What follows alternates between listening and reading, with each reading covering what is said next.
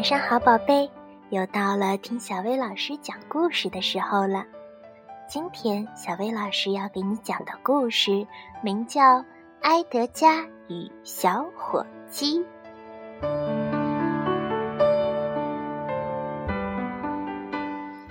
在农场里，无论是小猪还是鸭子，大家从来没有见过比埃德加更加快乐的驴子了。因为在农场里，再也没有比埃德加更加受宠的驴子了。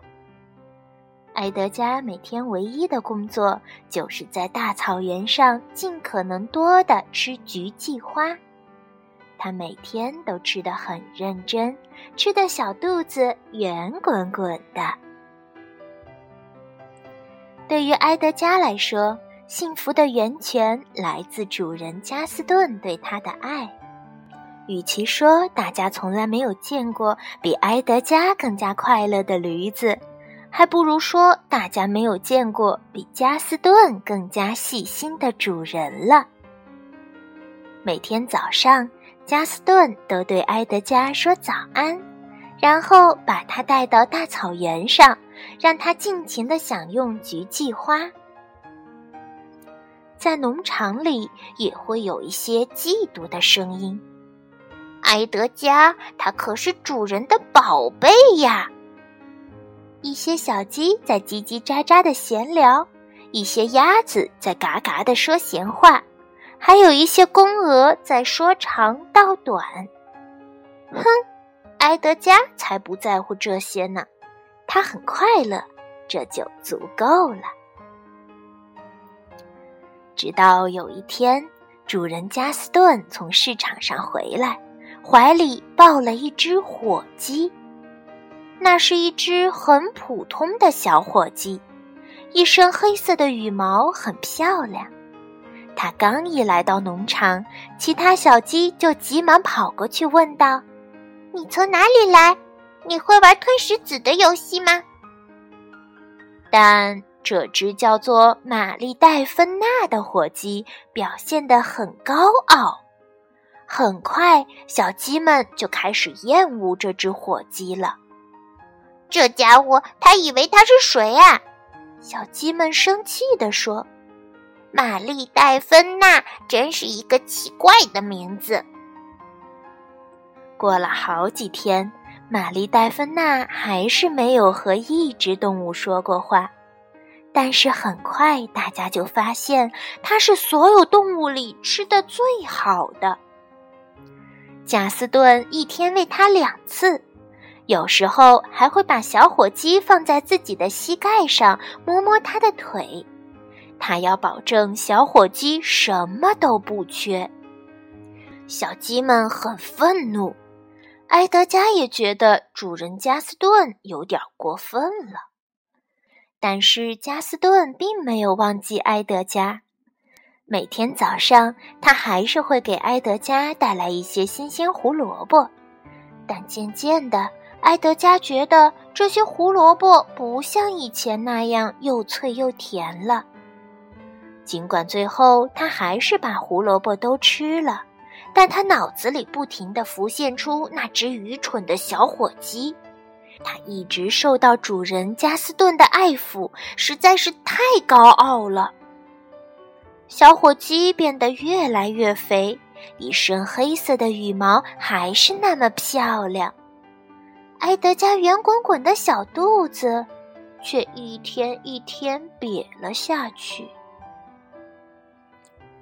一天晚上，雪下得很大，埃德加突然被惊醒了。他看见主人加斯顿在农场的院子里四处乱跑，边跑边大声叫道：“小火鸡，这只该死的小火鸡究竟跑到哪里去了？”加斯顿走进牲畜棚，把手伸进草垛里，摸了一遍又一遍，可是什么也没有找到。于是，绝望的加斯顿对埃德加说出了心里话。几个星期以来，我一直精心照料这只小火鸡，就是为了把它养肥，好在新年夜那天把它吃掉。可明天就是新年了，它却消失了。听了这些话，埃德加终于明白了。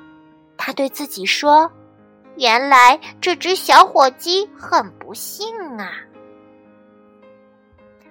新年夜来临了，加斯顿的新年大餐里并没有火鸡。第二天，为了庆祝新年的到来，加斯顿又把埃德加带到了草原上。虽然我没能吃上火鸡大餐，但是你还能吃到美味的菊季花。尽情享受吧，我勇敢的埃德加。加斯顿对埃德加说。于是，埃德加重新认真的吃了起来。他要把圆滚滚的小肚子重新吃出来。忽然，一堆奇怪的羽毛落在了他的脚边，是玛丽黛芬娜。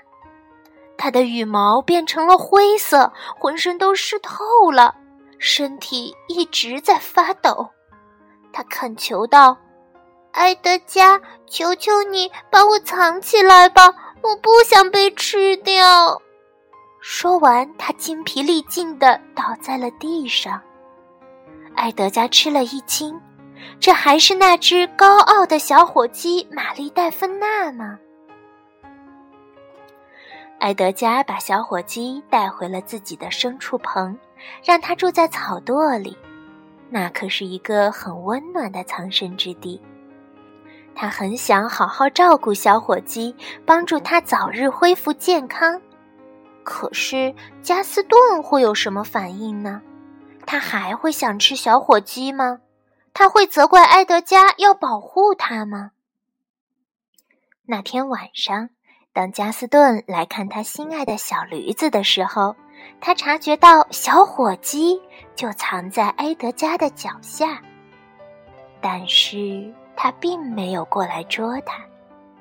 首先，因为新年夜已经过去了；其次，也是最重要的，这只小火鸡已经不那么诱人了。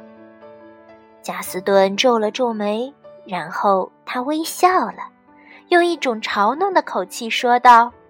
瞧啊，埃德加，你现在多了个新朋友是吗？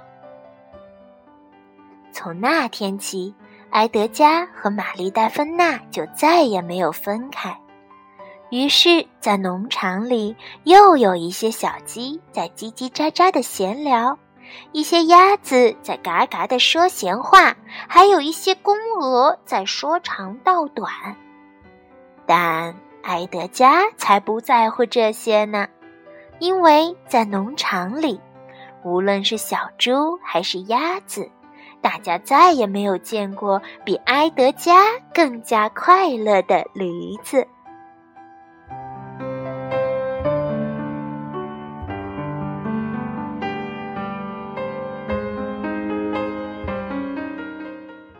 好啦，今天的故事就到这儿了，晚安。宝贝，家。